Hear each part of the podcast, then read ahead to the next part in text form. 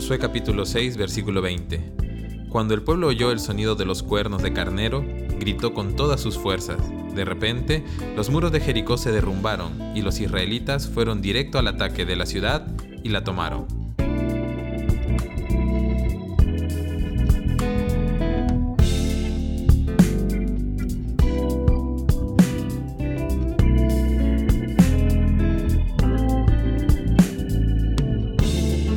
Historia de la caída de los muros de Jericó es una de las tantas historias espectaculares y peculiares que encontramos en la Biblia. Esta historia ha inspirado sermones y canciones durante todas las épocas del cristianismo y sigue dejando grandes enseñanzas. El pueblo de Israel había emprendido su campaña de conquista de la tierra prometida y de repente se enfrentaron con un desafío enorme llamado Jericó.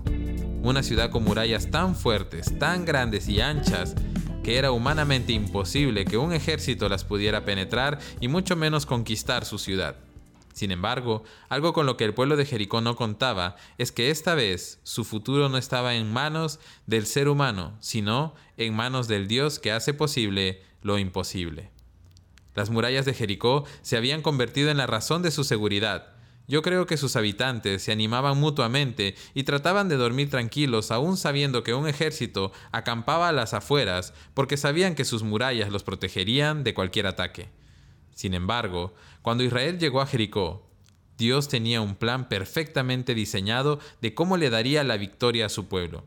Por eso, aún antes de que el milagro sucediera, Dios le dijo a Josué, Te he entregado Jericó a su rey y a todos sus guerreros fuertes. Es decir, lo que aún no estaba hecho ante los ojos humanos, ya estaba hecho en el corazón de Dios, porque sus designios nadie los detiene, ni siquiera el más fuerte de los enemigos. Dios le dio una serie de instrucciones detalladas al pueblo.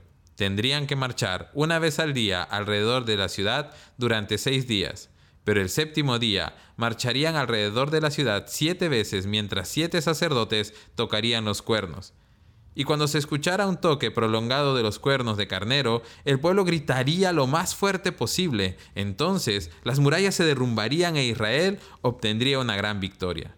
Y exactamente como Dios lo ordenó, lo hizo el pueblo. Y la victoria tan anhelada y tan humanamente imposible se hizo realidad. Cuán importante es creerle a Dios y seguir sus instrucciones. Él siempre tiene la clave, el proceso perfecto para llevarnos a donde debemos estar y podemos estar seguros de que no habrá margen de error en nada que Dios nos pida si lo hacemos como Él lo pide. Por otro lado, es importante notar que la presencia de Dios representada en el arca del pacto debía ir siempre con ellos. Nunca debían dejarla, no por lo menos si querían ganar. Pero algo que me encanta de este detalle es saber que sigue siendo igual para nosotros hoy en día.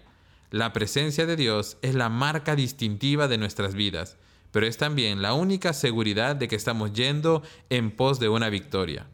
Es su presencia la que nos llena y guía, la que nos fortalece y anima, y la que nos enseña cómo vencer las murallas que muchas veces enfrentamos en la vida.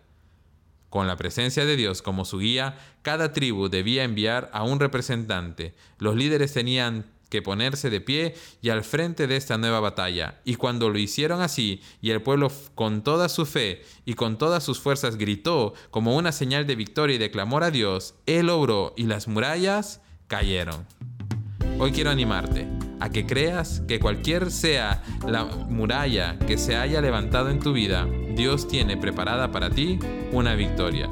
Su presencia te guiará y te fortalecerá. No te canses de obedecer y seguir las instrucciones de Dios, porque aunque tarde siete días, en el momento preciso, las murallas caerán. Que Dios te bendiga.